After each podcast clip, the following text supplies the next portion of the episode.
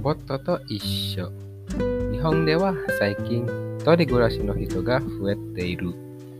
また、子供の数が少なくなって、一人で生活するお年寄りが多くなっている。一人の生活は寂しいし、それに大変だ。世話をしてくれる人がいないので、何でも全部自分でしなければならない。それで、いろいろなロボットが作られている。ペットになったり、お手伝いをしたりするロボットだ。ある会社は犬のロボットを作った。この犬のロボットは頭が良くて、教えてやるといろいろ覚える。一緒に遊べるし、家へ帰るとこの犬が迎えてくれる。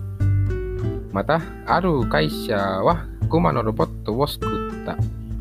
このロボットは簡単な話ができて、目でいろいろな気持ちが表現できる。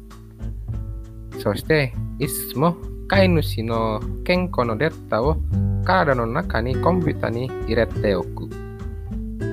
例えば、飼い主が手でクマのロボットに触ると、このクマは飼い主の体の調子がわかるので、そのデータをコンピュータに入れる。クマのロボットが病院にデータを送ってくれるから、飼い主の体の調子がとっても悪い時は、医者が見に来てくれる。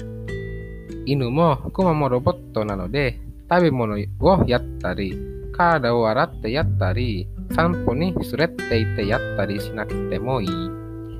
ロボットと一緒に住むと、家族がいない人は寂しくないし、お年寄りや忙しい人は楽でいいかもしれない。ところで、ペットが死んだら、お墓を救ってやる人がいる。ロボットも壊れてしまったら、飼い主はお墓を救ってやるだろうが、